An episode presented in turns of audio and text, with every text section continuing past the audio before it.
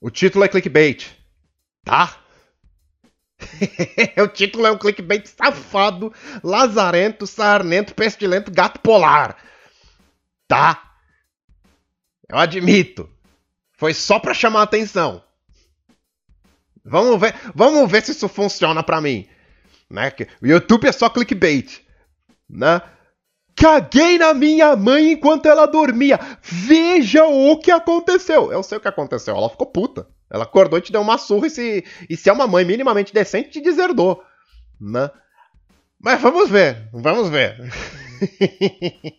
o que me diferencia dos outros youtubers é que eu admito quando eu tô sendo safado.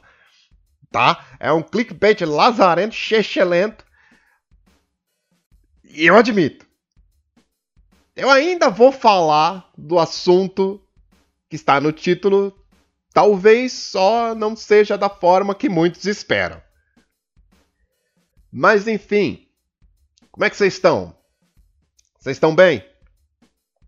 Eu tô cansado pra caralho, só trabalho o dia inteiro dando cu nessa porra. Que merda.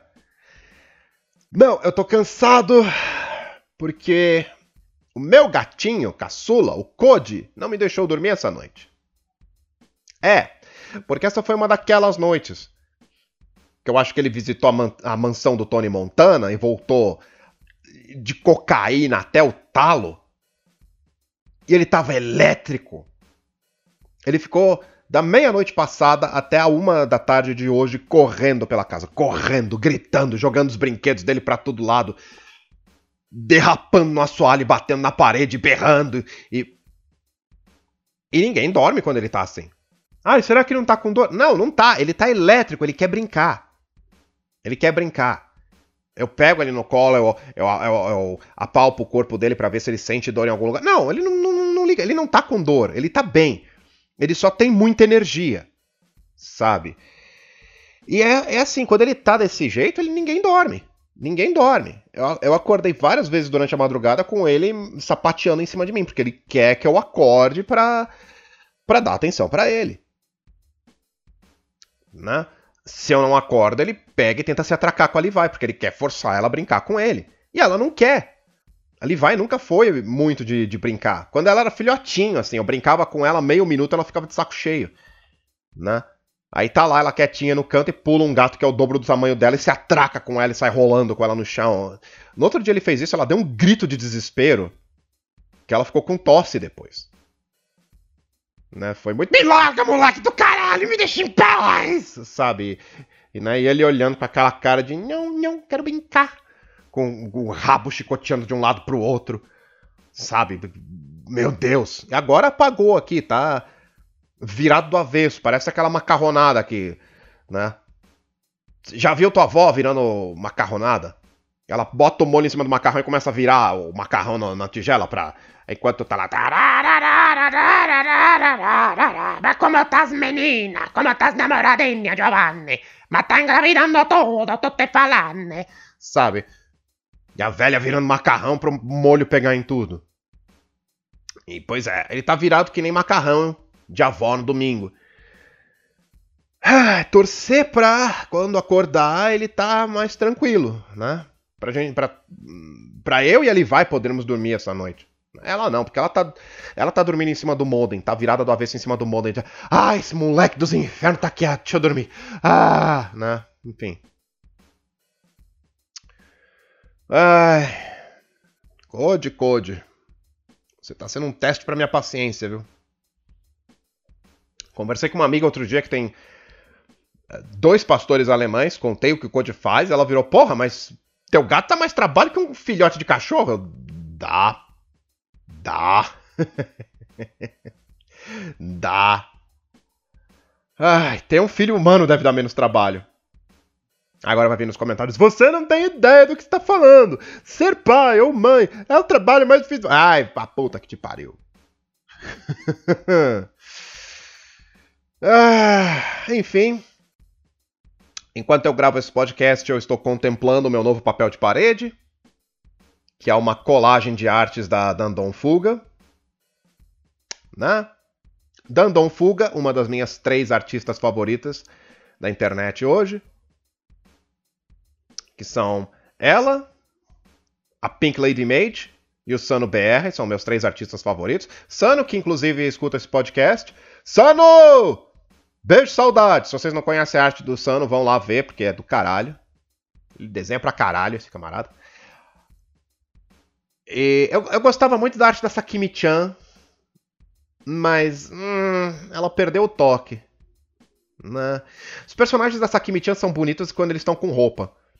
Agora que ela tá fazendo arte not safe for work, porque isso vende pra caralho na internet, né?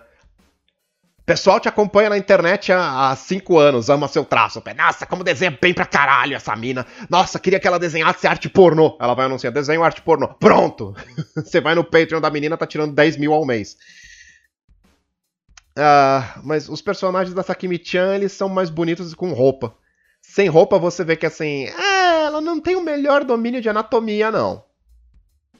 Né? Ela sabe desenhar um tipo de corpo. Todas as meninas e têm o mesmo corpo, todos os meninos têm também, são todos iguais. É tudo boneca Barbie, boneco Ken. Não... A arte dela não é sexy. Né? Eu prefiro a arte do. Eu prefiro a arte do Sun, eu prefiro a arte do, da, da Dandon Fuga, em termos de arte erótica. Pink Lady Mage também, manda bem pra caramba. Né? São ótimos artistas. O Erotibot também é muito bom. Erotibot também desenha pra caramba. Né? E aí eu peguei e fiz essa colagem de artes da, da Andon Fuga. Né? Com a Morrigan, do Dragon Age, a Poderosa, da Liga da Justiça, e a 2B, de Nier Automata. Peguei as três artes, né? encaixei as três num painelzão 1920 por 1080, deixei de fundo de papel de parede. É, Dandon Fuga não faz bons papéis de parede. Esse é o grande defeito dela. Ela não faz bons papéis de parede. Ela dificilmente faz arte deitada que serve para papel de parede de, de computador, de tela de computador. Normalmente a arte dela é em pé, que fica melhor em, como papel de parede de celular. Esses não são os nomes técnicos. Eu sei, eu sei que não são. Eu não sou artista, eu não sei os nomes técnicos. Arte modo retrato, arte modo. Eu não sei, eu não sei. Arte em pé e arte deitada, pronto. Né? Ah, são poucas artes deitadas da Nandon Fuga que ficam legais como papel de parede né? Tem uma da Supergirl que ela fez que eu normalmente deixo de papel de parede, dessa vez me cansei, ah, chega, né? E o mesmo pra...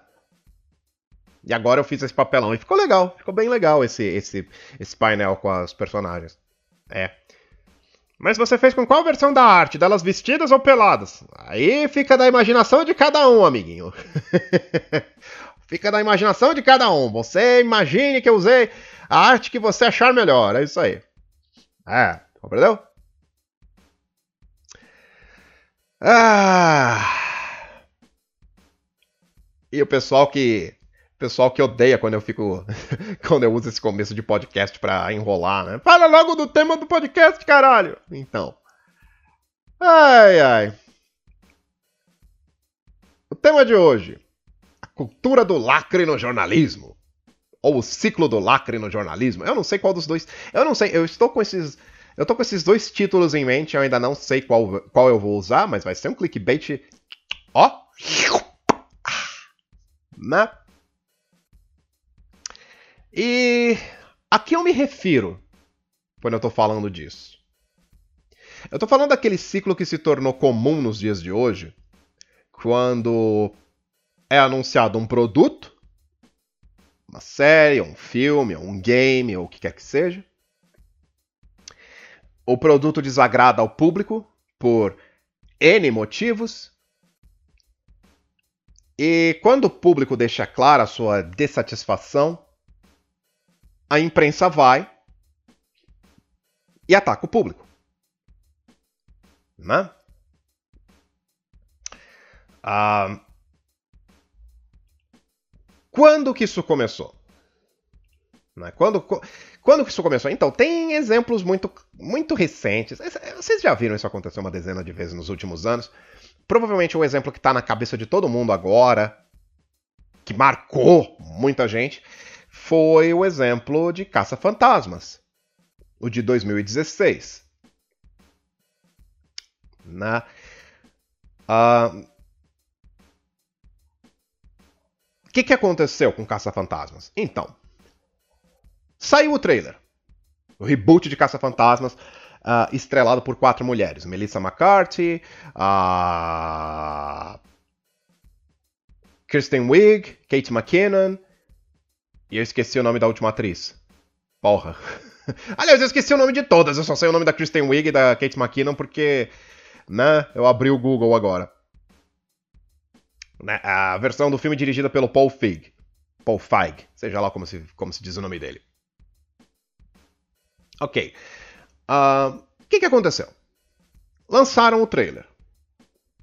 O trailer não era muito bom, o primeiro trailer. Não sei se vocês se lembram uh, qual foi a reação de vocês. Qual a reação que vocês tiveram quando viram o trailer pela, pela primeira vez? Enfim. Uh, o trailer não era muito bom e acabou se tornando o vídeo mais negativado da história do YouTube. Imediatamente, a imprensa correu e começou a atacar o público, dizendo que as pessoas que não estavam gostando do filme eram machistas, sexistas, man babies, uh, virgens de 40 anos que ainda moravam na casa da mãe e colecionavam brinquedos e que não estavam gostando do filme porque não queriam ver quatro mulheres poderosas e empoderadas no, uh, na marca Casa Fantasmas. Uh, esses machistas. Foi isso que a imprensa fez. A história é um pouco mais complicada do que isso, na verdade. Não, não é simplesmente os machistas odiaram o filme. Olha só. Caça-Fantasmas foi um filme que teve um, um bilhão de problemas na sua produção. Para começo de conversa, né? Uh, os chefões do estúdio da Sony na época, a Amy Pascal e Uh, tinha mais um cara que eu esqueci o nome. Ou era a Amy Pascal e o próprio Paul Feig, enfim. A Amy Pascal não queria. Eu peço desculpas para vocês, eu não, lembrei a história agora. Eu, eu devia ter pesquisado isso melhor. Não... Foda-se. Não é importante agora. O que importa é. a Amy Pascal, que era chefona da, da Sony na época, ela não queria a presença do Paul, do, Paul Feig, do Ivan Reitman, que foi o diretor dos dois é, Caça-Fantasmas originais, ela não queria que ele tomasse parte no, na produção do novo filme. E ela foi aos poucos tomando decisões que alienaram ele cada vez mais do projeto. O que, que ela fez? Ela deu controle total na mão do Paul Feig, que dirigiu o filme. Só que houveram problemas na produção desde o primeiro dia. Melissa McCarthy, a gordinha da turma, ela topou fazer o filme porque ela era fã do desenho animado, ela gostava muito do desenho e ela queria ser parte de Caça-Fantasmas, por carinho à franquia original. E ela brigou com o Paul Feig inúmeras vezes no set de filmagem. Porque ela não gostou do roteiro do filme. Várias vezes ela chegou pro Paul Feig e falou: "Escuta, esse roteiro está ruim, ele precisa ser reescrito. Tá tudo errado aqui." sabe? E o Paul Feig não aceitou, não aceitou, não aceitou. Durante as filmagens de Caça-Fantasmas, ela foi ao Twitter várias vezes, né, dar voz ao seu descontentamento. Ela falou isso, né, não, não tá legal, não tá bom, bababá. Por pressão do estúdio, ela apagou esses tweets. Enfim, e houveram problemas de orçamento, tiveram problemas com refilmagens, eles gastaram mais do que deveriam, a produção não estava entrosada. Uh, Paul Fig, é, eles não tinham um roteiro sólido em mãos, então o Paul Fig simplesmente virou pro, pro, pro elenco e ele ligava as câmeras e dizia: improvisem! E tinha cenas que era puro improviso ruim, sabe? Uh, enfim. Lançaram o primeiro trailer. Não era um trailer bom. Não era um trailer bom. E rapidamente o trailer de Caça Fantasmas se tornou o vídeo mais negativado da história do YouTube. Se você fosse nos comentários, você via as mensagens. Não está engraçado, não está bom, não gostei, tá superficial, tá bobo, não tá, as piadas são juvenis. Porra. Só que aí o que aconteceu? O pessoal do Red Letter Media eles fizeram um, um excelente trabalho né, em. Uh, nossa, eu tô me adiantando. O que aconteceu? Tinha uma porção mínima de comentários que eram sexistas. Tinha uma porção mínima de comentários que xingavam o filme por ser estrelado por quatro mulheres. E o pessoal do Red Leather Media fez um excelente trabalho em filtrar todos os comentários e ver que, assim, a, a porcentagem de comentários sexistas era minúscula, era coisa de, assim, 0,01% do total dos comentários. Eu vou deixar o vídeo deles na, na descrição para quem quiser ver. Enfim. Era coisa de assim de 13 mil comentários. Vamos, não, vai, vamos botar um número redondo. De 10 mil comentários, 50 eram comentários sexistas. Era uma coisa minúscula, ridícula, nem, nem merecia ser contada. A Sony pegou esses 50 comentários eles começaram a deletar todos os outros comentários negativos que assim eram justos, de, de comentários do tipo esse filme não tem, não parece ser engraçado, as atuações estão exageradas, os efeitos visuais estão blé. Eles começaram a deletar esses comentários da, da, do vídeo e deixaram só os comentários sexistas. Eles criaram uma narrativa afirmando que, ó, oh, não gostam do filme porque são quatro mulheres, os machistas da internet, os sexistas, opressores, estupradores em potencial, estão atacando o filme por ser, por ser, por ser estrelado por quatro mulheres. Não pode, como te puedes falar de malita? E a imprensa caiu em cima dessa narrativa e correu com ela.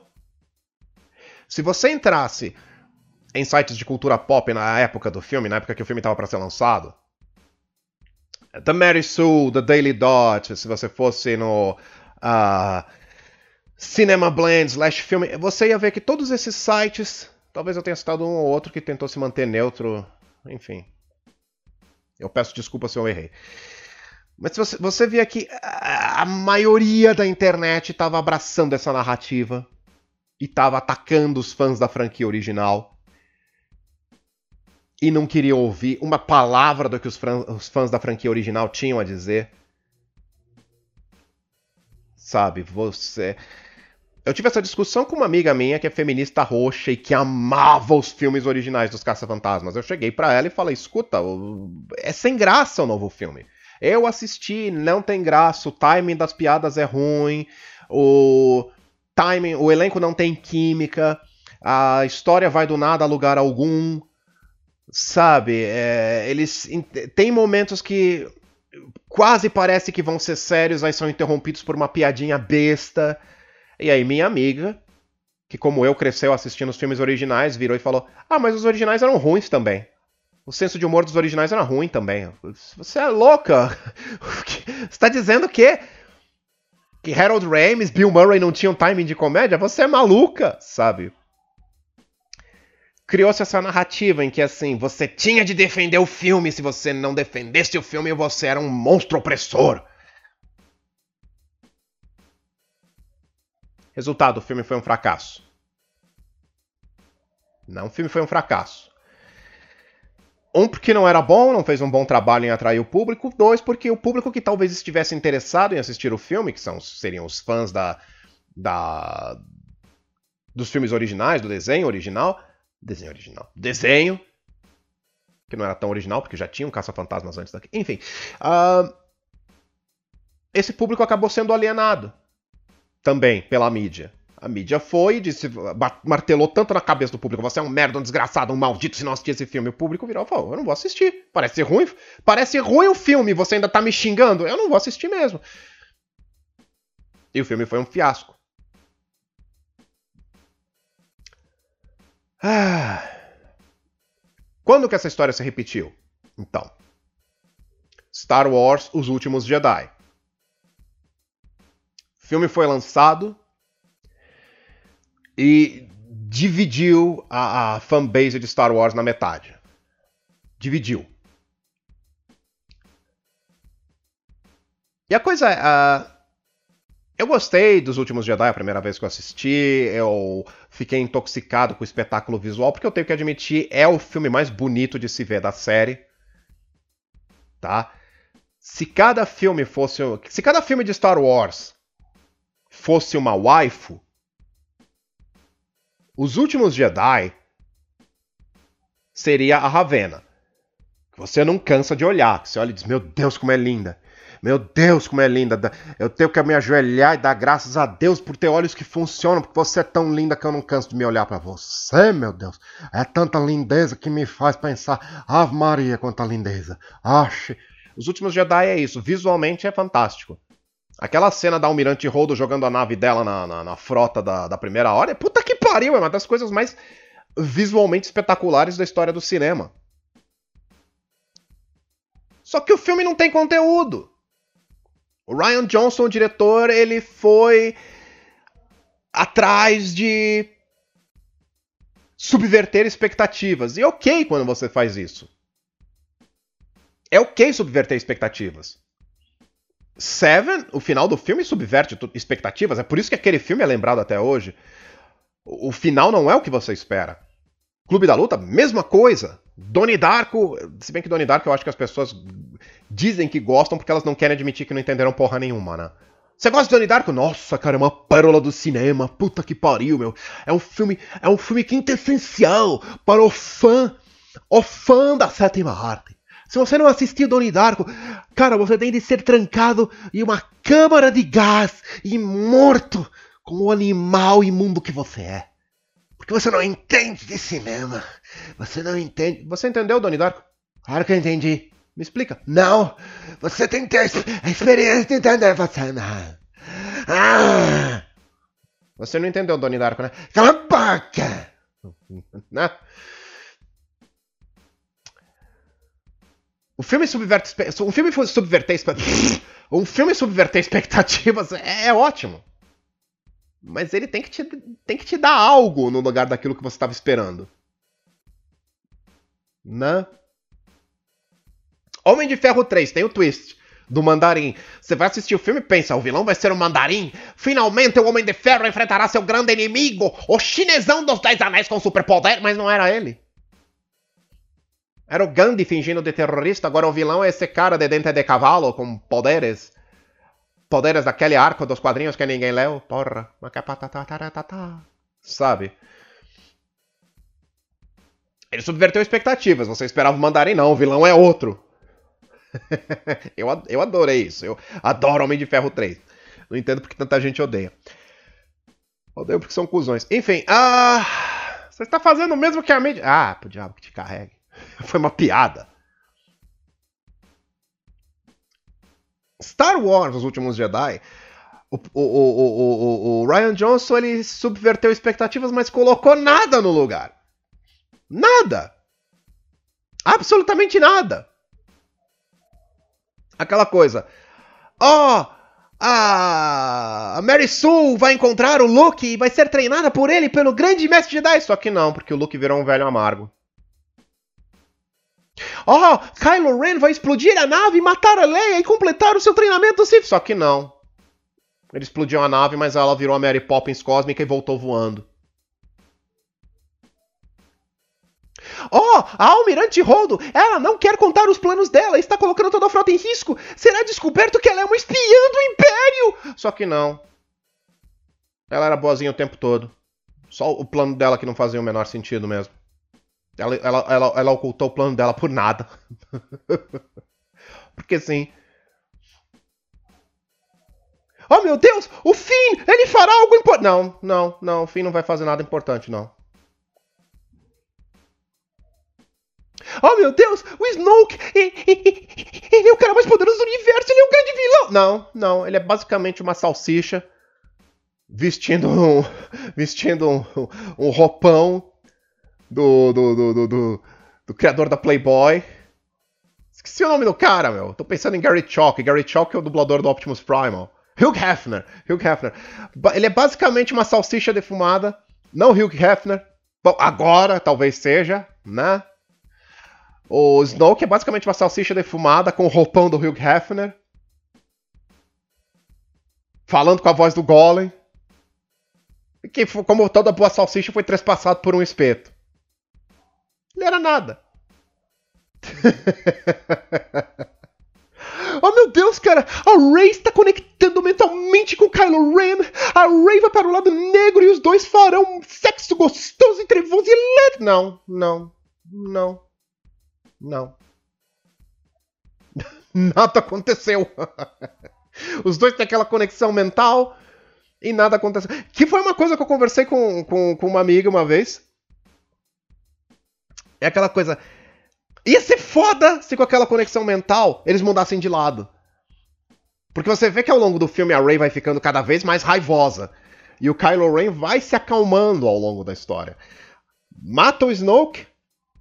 E aí ia ser legal se eles trocassem de lado. O Kylo Ren virasse e falasse: é, porra, lado negro não serviu para nada. Eu matei meu pai, quase matei minha mãe, e de nada minha vida melhorou. Que porra! Foda-se a primeira ordem! Foda-se tudo isso! Tchau, eu tô indo embora. Você vem comigo, Ray? Ela, não. Porque fodam-se os Jedi. Foda-se os Jedi, foda-se a rebelião, é tudo porra. Eu quero ordem nesse caralho de universo porque eu já tô cheia de todo mundo dizer que eu sou Mary Sue. E que eu não tenho peitos. Mas você, é, você é linda mesmo sem peitos. Mulheres com peitos pequenos são lindas e formosas e graças. Cala a boca, Kylo Ren! Só um Sith falaria isso né? Se eles mudassem de lado, e aí assim, o, último episódio fosse a redenção do Kylo Ren, e sei lá o que, fiz, o que fariam com a. Seria uma, subver, uma subversão de expectativa fantástica, mas não, não. Eles tiveram a conexão mental e tiveram toda aquela conversinha de quase namorados e no fim nada mudou e ele continuou mal e ela. Enfim. Hum, além de ter. Além do Ryan Johnson ter entregue um filme que só cagava nas expectativas do público sem entregar nada novo em troca. Ainda tem a politicagem da Kathleen Kennedy. Sabe, uma politicagem explícita que ela fez para todo lado sabe, saindo com camisas, ah, eu, a força é feminina, o futuro é feminino. Ela falando em entrevistas que não fazia questão de agradar ao público masculino de Star Wars, uh, que ela decidiu matar o Luke porque ela não acha que as garotas podem se identificar com um herói, homem, e por isso que o próximo filme da série será focado apenas nas mulheres. Você junta tudo isso você desagrada aos fãs. O próprio Mark Hamill, ele várias vezes. Tá cheio de vídeos na internet do Mark Hamill deixando clara a insatisfação dele. Que ele chegou pro Ryan Johnson várias vezes e falou: Cara, não é isso que os fãs querem. Você vai entregar o, o exato oposto do que os fãs querem. Você está errado. E o Ryan Johnson não quis escutar ele, deu no que deu. Enfim, se você procurar no YouTube, tá cheio de desconstruções dos últimos Jedi explicando tudo que há de errado no filme, sem mencionar politicagens, sem mencionar as politicagens da Kathleen Kennedy, sem mencionar as ideologias por trás do filme, falando apenas do filme como um, uma peça narrativa, como uma história sendo contada. E são vídeos fantásticos que apontam apontam questões que eu próprio não tinha pensado, né? Como a questão de que Hey, a Almirante Odo usar a nave dela no hiperespaço para destruir a frota da Primeira Ordem, isso cria um grande problema para a continuidade de Star Wars, porque é aquela coisa.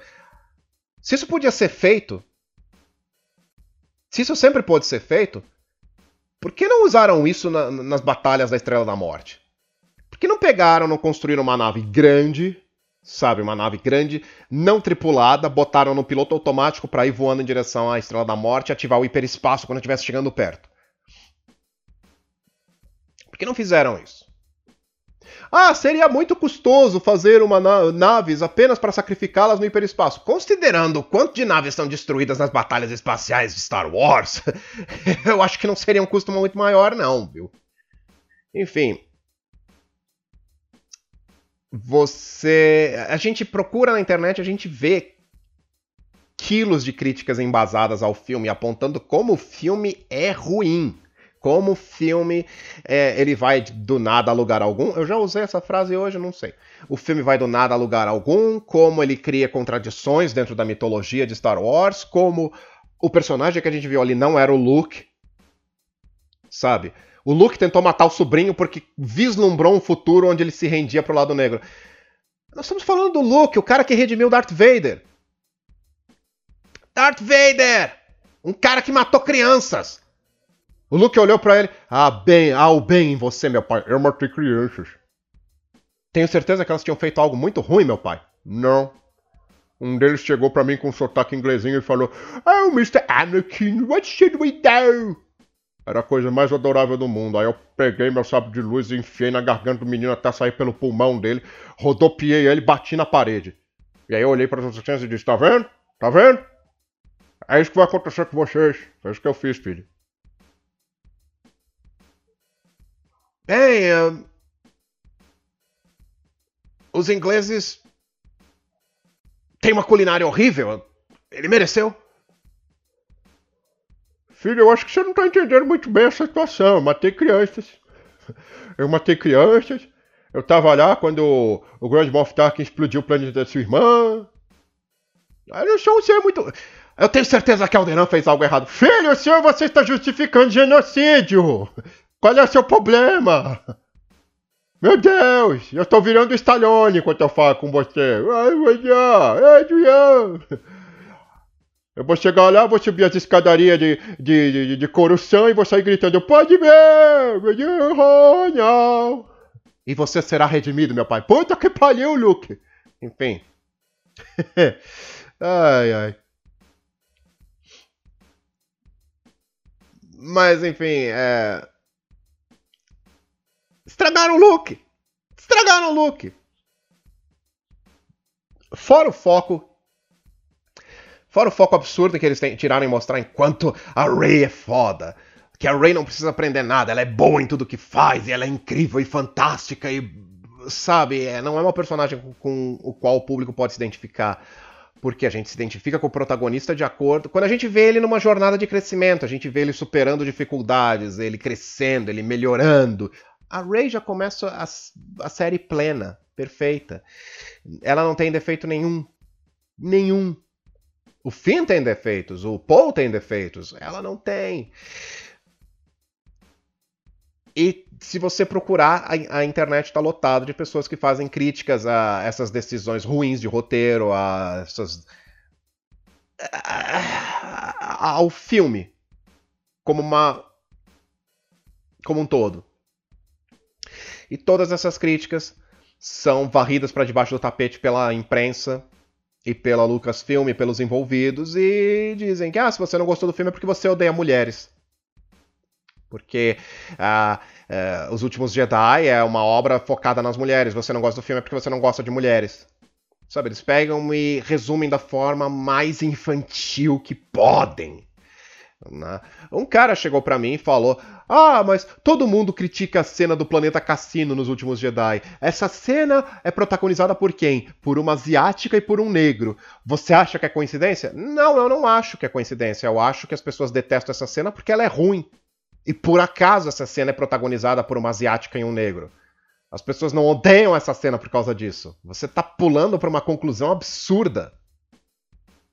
Sabe? É uma. Aquela cena do planeta Cassino nos últimos Jedi. Aliás, é uma cena que é anticapitalismo. É, é no mínimo cômico. Um filme da Lucas. Um filme da Lucasfilm e da Disney ser anticapitalismo. É, é no mínimo. É, é cômico. É uma piada. É uma piada pronta. E. Se você tirar aquela cena do filme, ela não faz falta nenhuma. É uma cena ruim, terrível, que simplesmente atrasa a história. Mas o pessoal se apegou a essa narrativa de que as pessoas não gostam porque é uma asiática e um negro na cena. É por isso, é racismo. Na, ah, você pode trazer o argumento que quiser, você pode trazer a. Uh, você pode formular um argumento enorme, detalhado, claro, explicando por que você não gosta do filme, porque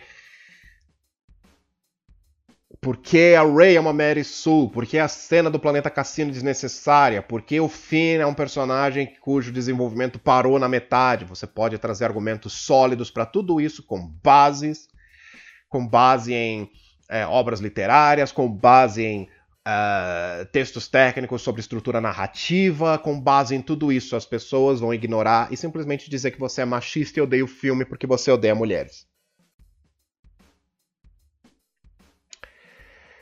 Ah, a imprensa vai fazer isso, como fez com Star Wars nos últimos meses. Tanto que, né, Solo foi um fracasso. Solo foi um fracasso. Porque, né, o que é triste porque Solo, pelo que eu ouvi de muita gente, é um filme bom. É um filme bem legal. Mas, né, a Lucasfilm e a imprensa martelaram tanto na cabeça de todo mundo. Se você não gosta dos últimos Jedi, você é um racista, homofóbico, sexista. E as pessoas simplesmente viraram e disseram: tá bom, então eu não vou assistir seu próximo filme, foda-se. E a gente tá vendo isso se repetir com o novo desenho da She-Ra no Netflix.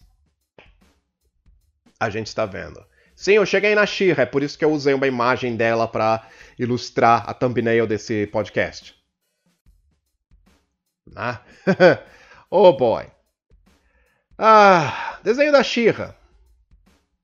Produzido pela DreamWorks, encabeçado por Noel Stevenson, que era uma artista do era uma artista de quadrinhos que trabalhou em Lumberjanes. Ah, eu ainda não assisti o desenho da Shira, mas nenhuma crítica que eu ouvi é positiva. Assim, amigos que são uh, fanáticos por cartoons que assistem tudo que é desenho animado que sai, todos falaram a mesma coisa para mim. É genérico, sabe? Não há uma sensação de urgência, sabe? Não, não parece que eles estão lutando uma guerra contra a horda. Espaço. Não. Todos os personagens são alívio cômico. Todos os personagens são piadistas, alívio cômico. Fim. Na a Dora é a soldada super treinada pela Horda para ser uma capitã, mas nos episódios ela é uma atrapalhada bobinha. Você não pode ser as duas coisas. Ou você é super treinado, ou você é atrapalhado. Você não pode ser as duas coisas. Enfim. E qualquer crítica séria está sendo desmerecida como machismo, como sexismo, como Ai, você só não gostou da nova Xirra porque não pode mais bater punheta pra ela. Eu ouvi muito isso. Toda vez que eu critiquei esse desenho novo na, na minha página no Facebook, veio o pelotão dos, dos, dos, defensores da justiça, os defensores do bem, me acusar de ah, você não gostou da nova Xirra porque você gostava de bater punheta pro desenho antigo. Não. Eu não simpatizei com a nova Xirra, e assim, essa é a minha opinião de quem ainda não assistiu a série. Eu pretendo assistir. Eu tô pensando em fazer faixa de comentários para os dois primeiros episódios e botar aqui no YouTube. Mas a impressão que eu tive foi. E, e isso vem de anos acompanhando a indústria do entretenimento. Shira, o novo desenho, me parece uma, uma produção sem alma, sem originalidade, criado por comitê, por um comitê executivo que simplesmente quer explorar uma marca antiga e popular. Foi a mesma sensação que eu tive quando eu vi Caça-Fantasmas, o remake, quando foi anunciado o remake, o, reboot, remake, chame do que quiser. Uh, foi a mesma sensação que eu tive com o remake de Conan, com o remake de O Vingador do Futuro, com o remake de. Uh, nossa, Robocop, A Hora do Pesadelo. Sabe? O único remake barra reboot da última década que eu assisti sem ficar com os dois pés atrás foi Sexta-feira 13. Foi o único, porque me pareceu que assim, ah, vamos tentar fazer algo que respeite ao produto original. Não que seja um mero, sabe, cash-in dos filmes antigos. Não seja um mero um, uma, uma pilantragem para aproveitar a fama do nome dos filmes antigos. Na Sexta-feira 13 foi o único que eles acertaram. Eu tenho um pé muito atrás com reboots, remakes, porque eles, para mim, reboots e remakes indicam uma séria falta de criatividade numa indústria onde a criatividade devia ser a lei. Hollywood você devia chegar lá, você só devia subir em Hollywood se você é uma criatura criativa. Sabe, como produtor executivo, roteirista, o caralho que seja. E não é isso que eu vejo. Se bem que, bom, é o que William Friedkin, o, o diretor do Exorcista, falou. Quem manda em Hollywood hoje em dia são é, empresários, advogados, executivos, não são cineastas. Esses caras estão preocupados com dinheiro, então eles fazem pesquisas de mercado e eles utilizam marcas populares, é o que eles querem fazer para ganhar. Eles acham que utilizar marcas populares vai gerar lucro imediato pelo reconhecimento da marca, né? É o que eles fazem com todas essas produções. Shira, Caça-Fantasmas, Oito Mulheres e um Segredo. Tudo isso que é remake, eles fazem por causa de reconhecimento de uma marca. É por isso. Então esse papinho de, ai, você não gostou da Xirra? Nada a ver, o desenho novo não é para você. Sim, é, é, é para mim. Porque eles fizeram esse desenho para puxar, fisgar a atenção da galera que assistiu a série original 30 anos atrás. Porque as crianças de hoje não sabem quem é Xirra. Se você lançasse um novo desenho chamado As Princesas da Floresta do Arco-Íris, para as crianças de hoje ia ter tanto efeito quanto o nome Shira tem. O nome Shira só faz, só faz sentido para quem era criança nos anos 80 e viu o desenho original. Então, esse papinho de não é para você é papo furado. É balela, ok?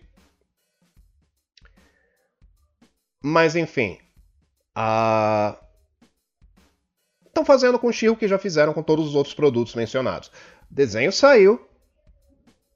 Tá com uma pontuação de 100% no Rotten Tomatoes, da crítica, e da última vez que eu chequei, pelo menos estava com 40% do público. E o que estão falando? Ah, os machistas, sexistas, opressores não gostaram do desenho novo da Shira porque os personagens não são mais um pelotão de gostosas para não, as pessoas estão gostando porque o desenho é. é não estão gostando do desenho, porque o desenho é ruim. O desenho é ruim. Ai, você acabou de falar que não assistiu. Não assisti, mas eu duvido que eu esteja errado. Eu duvido que eu esteja errado. Minha impressão é de que é um desenho ruim. Eu vou assistir. Se eu estiver errado, se eu gostar do desenho, eu vou ser o primeiro a admitir. Eu vou ser o primeiro a chegar aqui e falar, cara, gostei muito, queimei a língua, eu estava errado. Mas eu duvido que isso aconteça. Eu duvido. Eu duvido que isso aconteça. E. É. É cansativo ver esse ciclo acontecendo sempre, é cansativo. E as produtoras, os estúdios não percebem. Vocês queimam seu produto ao fazer isso. Quando você ataca o público, você queima o produto. Quando você chega acusando o seu. É uma... aliás, duas coisas que, que se faz. Como eu disse, é se você ataca o original para fazer o novo parecer melhor, você afasta o público que poderia estar interessado no novo. Quando você acusa o público de sexismo e o caralho, você também afasta. Eles estão fazendo as duas coisas que alienam totalmente o público, fazem o público perder totalmente o interesse no produto. O que os sites internacionais estão fazendo agora é, é justamente isso. Eles estão cagando no desenho original da Shira, dizendo que era feio, que era cafona, que era mal animado, que era besta isso e aquilo. Você não caga na infância de uma pessoa se você quer que essa pessoa fique do teu lado. É simples assim. É a mesma coisa que você pegar e falar: "Ah, o novo filme dos Power Rangers é muito melhor que aquela porcaria de série de TV que as pessoas gostavam. ah, no novo eles usam armaduras para lutar contra o mal. E no original, roupas de nylon. Você tem que ser muito idiota para gostar. O cara que assistia Power Rangers com 10 anos e achava aquilo o máximo, você acha que ele vai se interessar pelo filme novo com você cagando numa coisa que é tão importante para a infância dele? Não! Não! E as pessoas sabem o quanto as séries e filmes e desenhos que gostavam quando eram crianças são cafonas, mas é parte do charme. É parte do charme você ser criança e na sua inocência você achar aquela gente de roupa de nylon colorida enfrentando monstros o máximo. Você vê a Xirra de salto alto correndo atrás de um tanque da horda sem perder o passo. Sabe? Você é, é parte do charme, é parte do charme da coisa. Então, a imprensa vai e detona algo que é importante para a pessoa e ao mesmo tempo acusa ela de um preconceito que ela provavelmente não tem. Né? Ela, te, ela torce seu braço, ela faz bullying com o público dizendo: se você não gostar do desenho novo da Xirra, eu vou dizer para todo mundo que você é um sexista, que você é um punheteiro, tá? Você trate de gostar desse desenho. Você tem a obrigação de gostar. Você tá me entendendo? É isso que eles fazem com o público. É isso que eles fazem. É... E agora chegamos à carne com batatas do podcast. Por que a imprensa faz isso? Por que a imprensa faz isso? Crianças, sentem-se. estou deitado. Que bom. E pelado. Bom para você. Com o pinto duro. Ok? Apontado pro teto, esperando para atirar. Meu Deus, qual é o seu problema? Enfim. Por que a imprensa faz isso? Para não perder os privilégios que ganha com os estúdios. Aliás, esse é um dos motivos. Tem dois. O motivo mais curto. Deixa eu começar pelo mais curto. Primeiro, ideologia. Tá? A profissão do jornalismo está tomada por ideologia política. Tá? Ah, eu fui expulso de várias páginas de jornalismo no Facebook nos últimos meses por criticar ah, posturas ideológicas nas páginas. Na página lá, vagas de empregos para jornalistas em São Paulo, porque tá difícil para jornalista arranjar trabalho, né? Eu eu me viro com frila mas está muito difícil encontrar alguma coisa mais constante. Então, página de vagas de empregos para ajudar jornalista. Olha, tá, vai ter tal evento, estamos precisando de tal coisa, tal coisa, tal coisa. Quem se qualifica a trabalhar lá, vem aqui, sabe? E aí, de repente, a página se torna ideológica. A página começa a publicar, ao invés de publicar vagas de trabalho, começa a publicar reportagens sobre o feminismo. E ok, tá, feminismo. Eu não vou criticar o feminismo.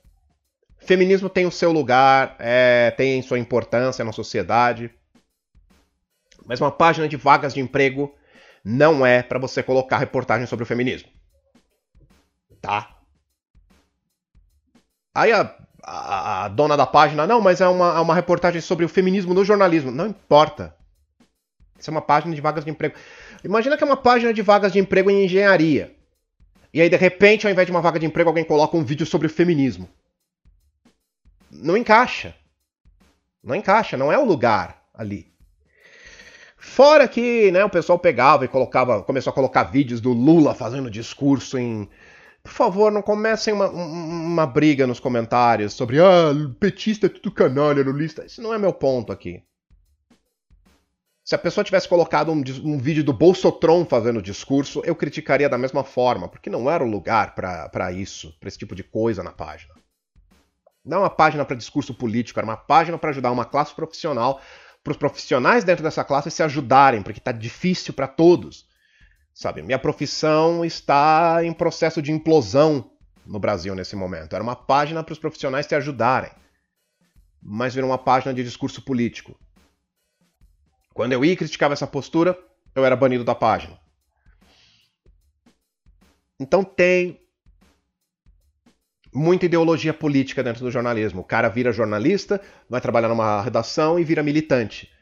E começa a escrever só coisa que apoie o político que ele gosta. Que apoie o lado da discussão política que o agrade. Sabe, o cara não se preocupa mais em publicar notícias, informar o. Não, ele vai fazer discurso para agradar o partido dele. E ele usa o alcance e o poder dele como jornalista para isso. Né? Então tem muita ideologia. tem muita ideologia dentro da profissão. O cara é um ideólogo X, a nova série da Xirra apela para as sensibilidades dele, ele vai escrever aquilo, vai escrever um artigo defendendo a série, e todo mundo que não gostou é machista e acabou. Esse é um motivo. O outro motivo é um pouco mais complicado, que é o motivo da dos privilégios da profissão. Então deixa eu explicar para vocês. Ser jornalista de entretenimento é um trabalhinho desgraçado. É um trabalho de merda. Tá? Pessoal pensa que é uma coisa glamurosa, né? Ai, você é crítico de cinema. você vai até as festas das altas rodas culturais do Brasil. Você encontra Mariana Ximenes, você encontra Fernanda Montenegro, você encontra Caio Blatt e. Antônio Montalban, Ricardo Montalban, Antônio Montalban, Antônio Montalban, o filho bastardo de Ricardo Montalban. Você encontra todas essas pessoas, amigão. toma champanhe, toma vinho, come pernil e ainda assiste o filme que é o novo e mais badalado baluarte da cultura brasileira, enquanto recebe um boquetão de uma atriz iniciante. não é assim. Não, não é assim. Não é assim. Cara, jornalismo de entretenimento é uma porra. É trabalho demais e pagamento de menos. Tá? Eu não conheço um jornalista de entretenimento, seja game, seja pessoa que escreve sobre cinema, TV, músico, caralho, que receba mais de dois mil reais. A maioria não chega nem a isso, tá? Colegas, eu tô falando da faixa salarial, sim, desculpem. Nós somos explorados pra caralho. Essa é a verdade. Agora, se pega um cara que não recebe nem dois mil reais ao mês e trabalha 60 horas por semana, porque jornalista não trabalha 8 horas por dia. Não, se o sujeito chega na, na redação 9 horas da manhã, ele não vai sair às 7 da, ele não vai sair às 5 da tarde, ele sai às 7, às 8 da noite. Quando sai, quando não fica até às 11. Fora plantão que o desgraçado tem que fazer no fim de semana. E feriado? Ah, feriado. Pau no cu do feriado. feriado é rolimã, como tu e tua irmã. Sabe? Imagina o feriadão de Semana Santa. O jornalista tá planejando passar esses dias com a família no litoral. Ele tá há meses planejando isso. Aí começou o feriado, acordou a família toda às quatro da manhã, jogou tudo no carro, tá se preparando para viajar para Santos, né? Tá todo mundo feliz pensando praia, vamos à la praia, oh, oh, oh, oh. E aí você vira e por que você tá cantando música do Dominó dos anos 90, de 80? Não é Dominó, é menudo, foda-se. É tudo igual. É tudo igual. Então. Aí o pai vai entrar no carro para começar a viagem e anuncia no rádio: Silvio Santos morreu. Acabou o feriado. Acabou. O cara não vai poder viajar mais. Ele vai ter que ficar em casa e fazer plantão e ficar botando no ar notícias sobre a morte do Silvio Santos. Foda-se que os filhos vão passar 24 horas seguidas chorando. Foda-se que tua esposa não vai falar com você por um mês. É o teu trabalho. É o teu trabalho. Cara, quantas vezes eu levei trabalho para casa, fiquei até três da manhã escrevendo, aí no dia seguinte, oito horas eu tinha que estar de pé para trabalhar de novo. É o trabalho do jornalista isso. É um cara que trabalha demais e ganha muito pouco. Toda a classe tá assim. Mas o jornalista de entretenimento eu vejo que é um pouco. Pelo menos a experiência que eu tenho, né? Eu, eu, eu não vou dizer que é pior, vai. Eu ia dizer que é pior que o jornalista político, o jornalista econômico. Eu não sei. Eu, a experiência que eu tenho, né? A grama do vizinho sempre parece mais verde. Né? Então, olhando de onde eu estou, talvez jornalismo político pareça um pouco menos caótico que o jornalismo de entretenimento. Talvez porque no jornalismo político você é, lide com notícias de verdade, né? O jornalismo de entretenimento você tem que transformar não notícia em notícia. Né? Grazi Massafera come pastel na feira no domingo. Aqui está a atriz comendo pastel. E aí duas fotos que o paparazzo tirou escondido da moça comendo pasta. Isso não é uma notícia, mas tem que ser, né? Porque senão você não, você não publica. O jornalismo na internet é máximo de lucro com o mínimo de esforço. É por isso que tem tanta notícia que é nada, mas vai gerar cliques, enfim. Então nós temos esse sujeito. que trabalha demais, é muito mal pago. Chega um ponto onde ele nem mais desfruta essas coisas. O cara se tornou jornalista de cinema porque ama cinema. É, chegou um momento que ele nem gosta mais de cinema. Porque o cara tá sendo forçado a assistir tanto filme que não gosta para escrever, né? Jornalista de games também. Chega uma hora que o cara não tá mais curtindo a profissão, porque aquela coisa, ele não pode mais simplesmente sentar com uma Coca-Cola e jogar Dragon Quest por 11 horas seguidas. Não, ele tem que terminar a porra do jogo em 3 dias, escrever uma matéria de 10 páginas e entregar. E se não fizer isso, é rua. Sabe? Deixa de ser divertido depois de um tempo. Por que o cara não larga essa profissão? Ah, aliás, eu nem falei. O jornalista é mal pago quando ele é pago. Porque tem, tem redações que não pagam, tem lugares que não pagam o jornalista. Teve um tempo atrás, isso foi uma história que um amigo me contou. Tinha uma redação de games em São Paulo que não pagava os seus funcionários com dinheiro. O que, que eles tinham? Eles tinham um sistema de pontos.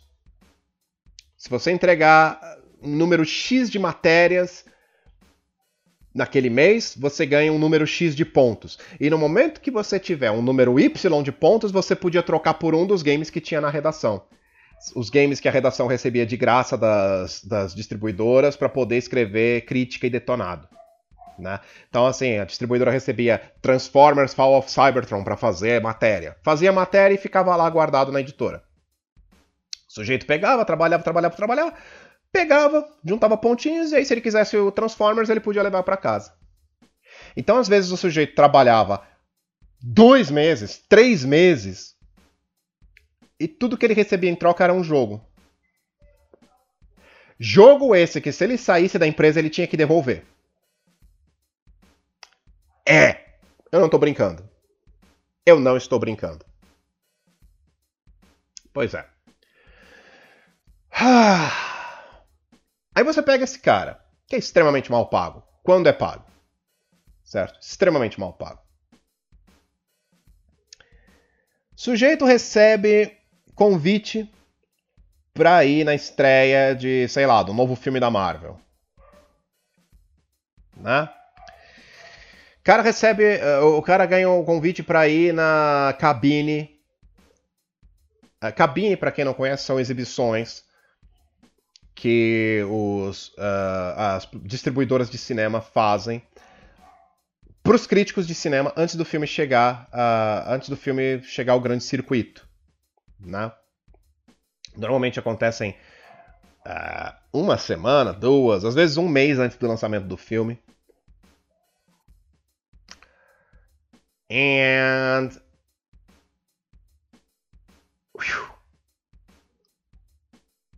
Nessas cabines, o jornalista é muito paparicado. Muito paparicado. O cara recebe sacola de brindes, o pessoal da produtora, da distribuidora de cinema trata o cara como se ele fosse a realeza. Você vai assistir. Cara, quando eu fui assistir Homem de Ferro 3, eu voltei com uma sacola cheia de presentes voltei com álbum de figurinhas do Homem de Ferro, com um saco de fandangos com adesivos do Homem de Ferro, com um bonecão do Homem de Ferro que ia chegar às lojas um mês após o lançamento do, de Homem de Ferro 3, com um monte de. assim, uma sacola de brindes sortidos. Uh, minha amiga foi na cabine de Thor, o Mundo Sombrinho, ela voltou com um, um brinquedo que era uma miniatura do martelo do Thor. Sabe? Eles paparicam você, eles te dão coisas exclusivas. Se você for na casa de um crítico de cinema, o cara vai ter é, uma, uma prateleira, uma estante só com coisa que ele ganhou de presente nesses eventos. Quando eu fui naquele. Na, eu fui na cabine daquele filme ruim do Johnny Depp. Qual deles? É. aquele lá, aquele é um vampiro. Esqueci o nome, cara. Puta que pariu. Aquele do Tim Burton, que ele é um vampiro que treta com a. com aquela gótica gostosa, esqueci o nome dela. Mortícia, a outra. A outra gótica gostosa. Vandinha, a outra. Qual é o nome? Vocês sabem que filme é? Filme que ele é um vampiro. Uma bosta de filme. A gente recebeu de brinde uh, saquinhos de suco daqueles para levar, de squeeze, que eram na forma de uma bolsa de sangue de hospital. Por quê? Porque é um vampiro. Né? Uh, o segundo filme do Sherlock Holmes, eles deram de presente pra gente peças de xadrez, porque é, xadrez tinha alguma relevância com o filme, eu não lembro agora qual foi. Enfim, você ganha esses brindes. Mas, cara, isso não é nem perto. Isso não chega nem perto da paparicada em cabine de cinema. Nem se compara à festa de lançamento de games. Nem se compara, cara. Imagina que você é um jornalista de games. Você ganha mal, você não se diverte mais com games, você trabalha demais, você nem pode sair da casa dos seus pais, você com 42 anos é forçado a morar com eles ainda, porque você não tem condições de se sustentar sozinho. De repente você recebe um, um convite para o lançamento do novo Mortal Kombat. Né? Novo game de Mortal Kombat. E o Ed Boon vai vir especialmente para responder a perguntas do, do, dos críticos dos jornalistas. Você recebe o convite. Aí, o cara vai lá no evento de lançamento. É uma balada. Quem recebe ele na porta da balada? Uma gostosa vestida de kitana. Aí a gostosa, oi, tudo bom? Seja bem-vindo. Né? Sorrindo pro cara. O cara que a última vez que ele viu uma mulher pelada foi numa Playboy de 1986. Né? Foi mais próximo que ele chegou de uma mulher pelada. E de repente tem uma garota falando com ele. Sujeito com 390 quilos, né, com manchona de suor no sovaco, a camisa dele de Doctor Who. Né? Aí é guiado pelo evento, a gostosa dá o braço para ele, sai guiando ele e, uh, falando: Ai, como é seu nome? Meu nome é Reginaldo, eu escrevo para a revista Ação Games Plus. Ela, nossa, você é um jornalista. Nossa, que legal. E o cara achando que é, nossa, essa gostosa. Aí ele vai até a mesa do, do, do, do, do banquete. E aí tem mais duas gostosas lá, uma vestida de Milena e a outra de, de, de Jade. E elas servem champanhe na taça para ele. E aí ela, a, a, a Jade tá, tá servindo, ela se curva para mostrar o decote pro cara. E o cara já tá o cara tá com uma ereção que tá quase socando o próprio olho, né?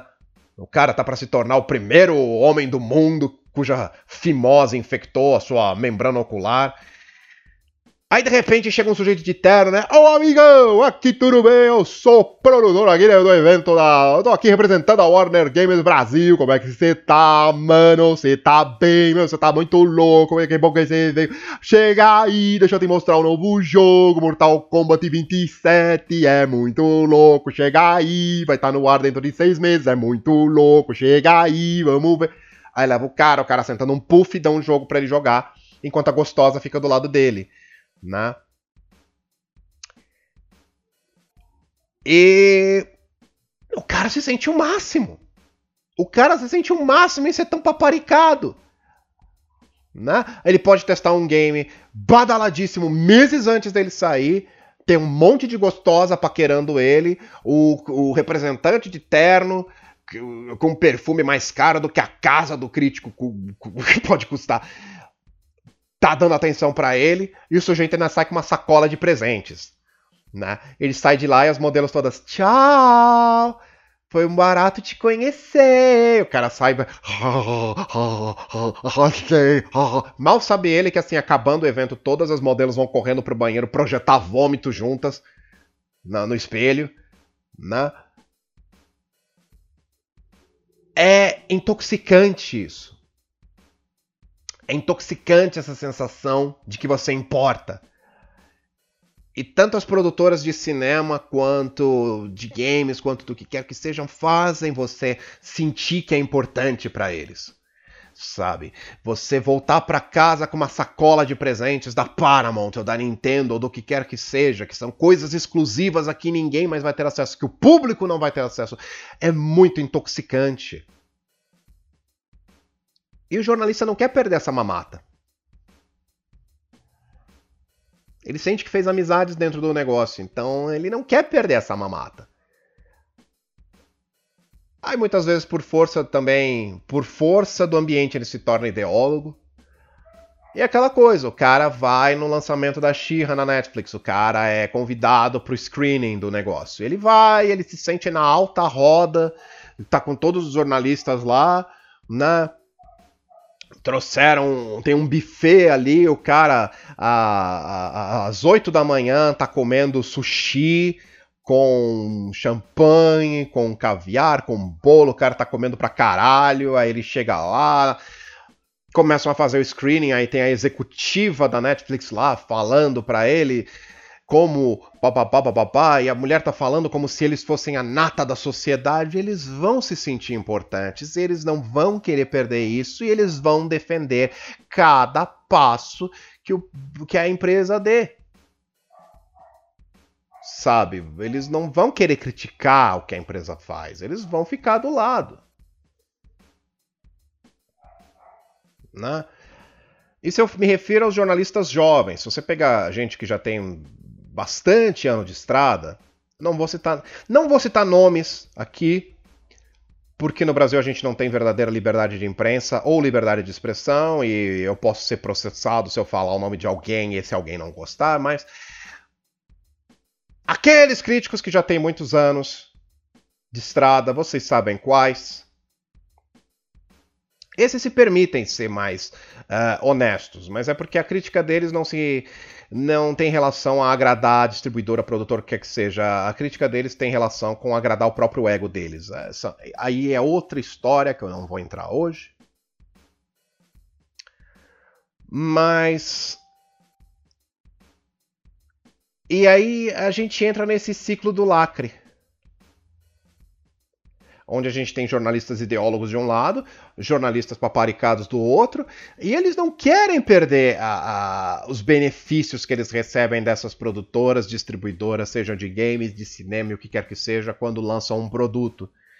No momento que o produto é rejeitado pelo público, não pela mensagem que tem, mas por ser ruim, eles ficam do lado da empresa e contra o público, os jornalistas. E é isso que acontece. E até agora ninguém percebeu que isso é matar o produto. Ninguém percebeu que isso é uma ideia terrível. Você está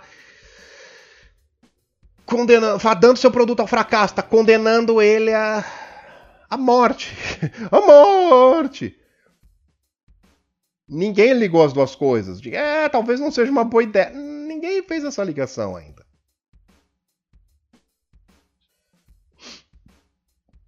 É. E é isso que acontece. Né? E o pior é que eu não vejo uma, um fim para isso tão cedo. Sabe? Eu vejo a balança pendendo para o outro lado. Porque uma coisa que essa mentalidade ideóloga extrema está criando é extremismo do outro lado. Né? De um lado a gente tem uma imprensa que vai e defende, ah, a Sony não vai, a Sony está censurando os próprios jogos, está tirando fanservice e acabando com a objetificação da mulher. Isso é bom e se você não gosta, você é um opressor sexista. Do outro lado, a gente tem a imprensa que pega e diz: é, a Sony está tirando uh, o, o, o fanservice dos games. Claro, porque a Sony está se tornando um antro de feministas factoides, defensores do, do, da ditadura gaysista. Hum, nenhum dos dois extremos é bom. Excesso de politicamente correto não é bom, e excesso de antipoliticamente correto também não. Eu, eu não vejo um fim para isso, eu vejo a balança pendendo pro outro lado, e assim, a loucura simplesmente mudando o discurso. Eu não sei, eu tava conversando com um amigo hoje, e a gente estava falando justamente sobre isso. Hoje a gente tem uma galera uh, hiper politicamente correta e que acaba uh, se tornando censuradora e castradora por tão politicamente correta que é. Ela não permite o livre discurso, ela não permite a, a, a livre troca de ideias. isso está criando um efeito oposto de gente que é tão castradora quanto, só que é pro lado oposto. De um lado a gente tem a galera que quer, não, esse desenho aqui é estrelado apenas por gays e lésbicas e o único beijo que vai ter é só de gays e lésbicas e se você não gosta você é, é um homofóbico desgraçado. Você tá indo um pouco. tá sendo um pouco extremo demais nessa sua Cala a boca, homofóbico! Aí do outro lado tem. Vocês estão vendo? Olha, é a ditadura gaysista entrando. É por isso que a gente não pode permitir gays e lésbicas nas nossas séries e filmes. Não, amigo, também não é assim. Você também tá errado. Cala a boca, você, seu heterofóbico! O quê?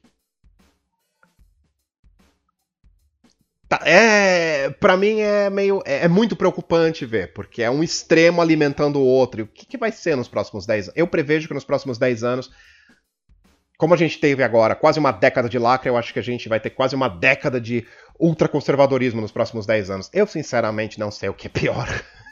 eu não sei mesmo. Ah. Tô prevendo a galera que vai chegar nos comentários. Ah, isentão! Vamos chupar um camelo. Mas, enfim. E é isso que a gente tem. É esse ciclo de lacre que a gente tem na mídia. É por isso que a gente tem isso. É uma imprensa que ou é ultra ideóloga ou não quer perder mamata e que fica do lado do mais forte.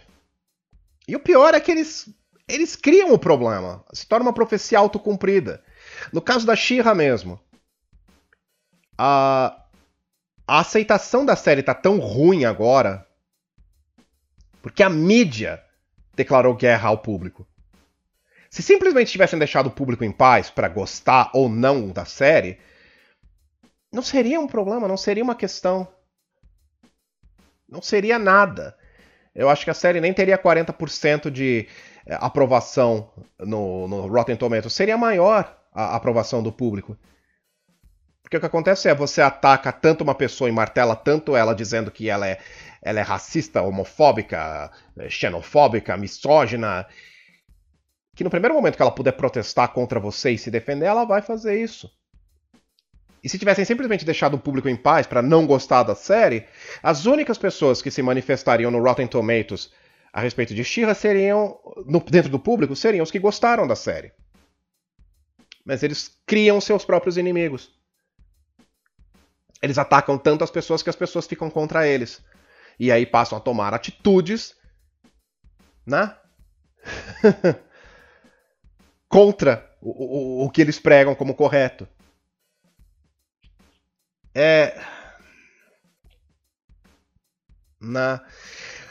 Se, olha, se a imprensa não tivesse atacado tanto os fãs, se a Lucasfilm não tivesse atacado tanto os fãs, Solo não teria sido um fracasso.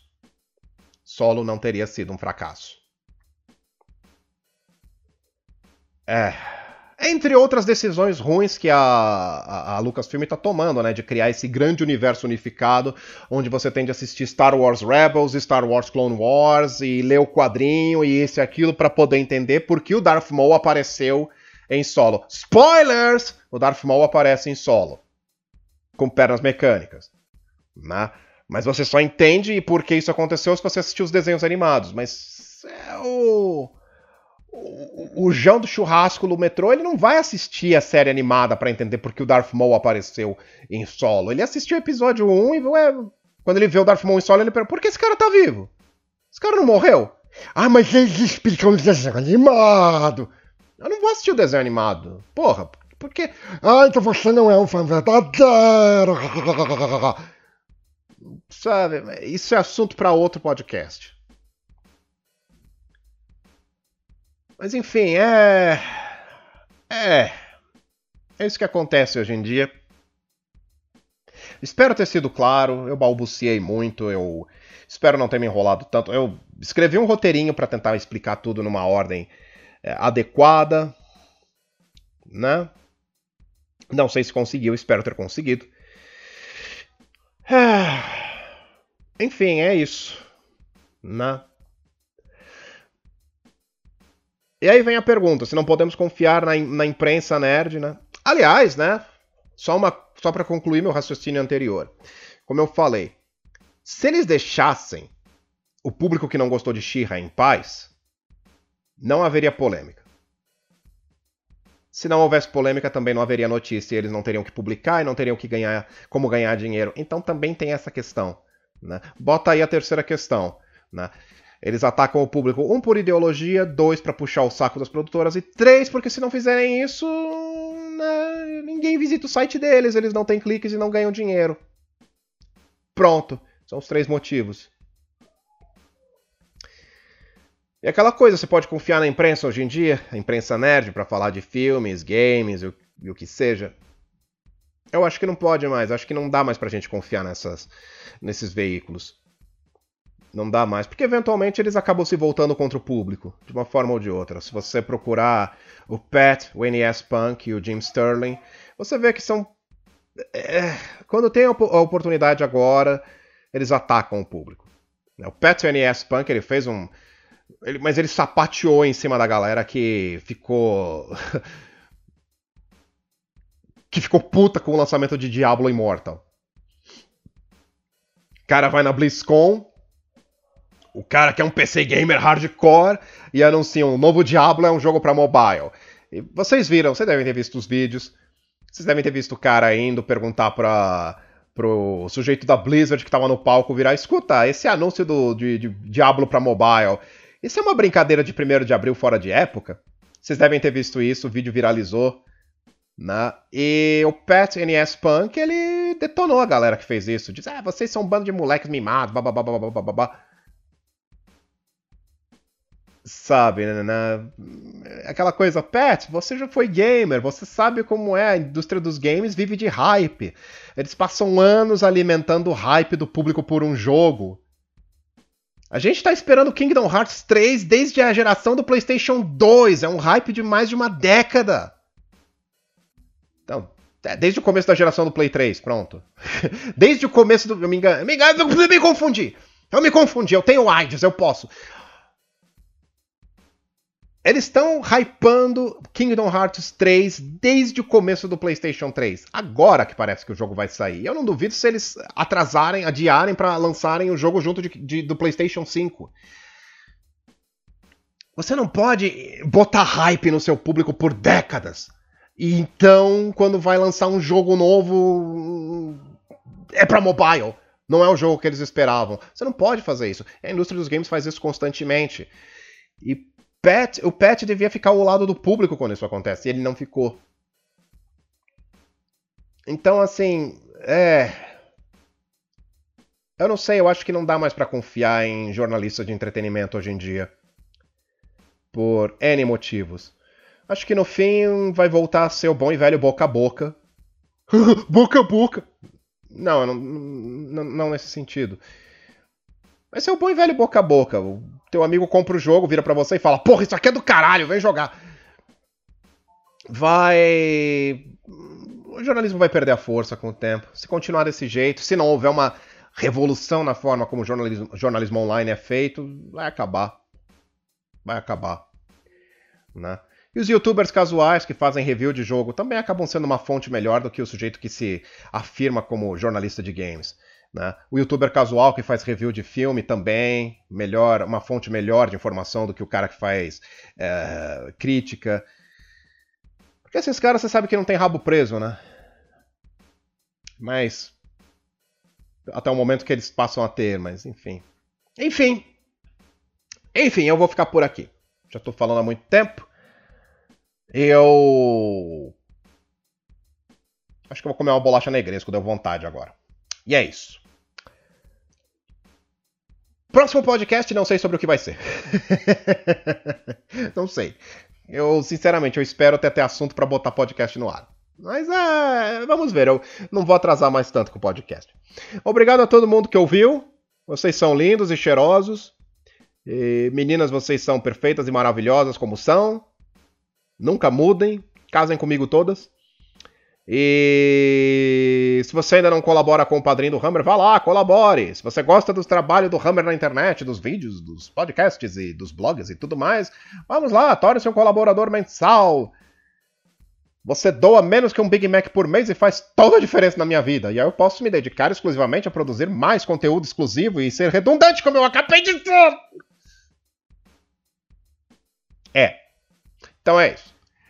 Beijos para todos, fiquem bem, tá? Usem camisinha. Tá bom? Mas, Hammer, eu sou solteiro, eu só bato bronha todo dia, não faço mais nada. Use camisinha mesmo assim, é bom pra praticar como colocar. Vai que um dia acontece. Se acontece pra otaku com banana de Naruto em evento, por que não aconteceria com você, meu amigo? Você, você, você, você. Um baby doll de nylon. Chega, tchau.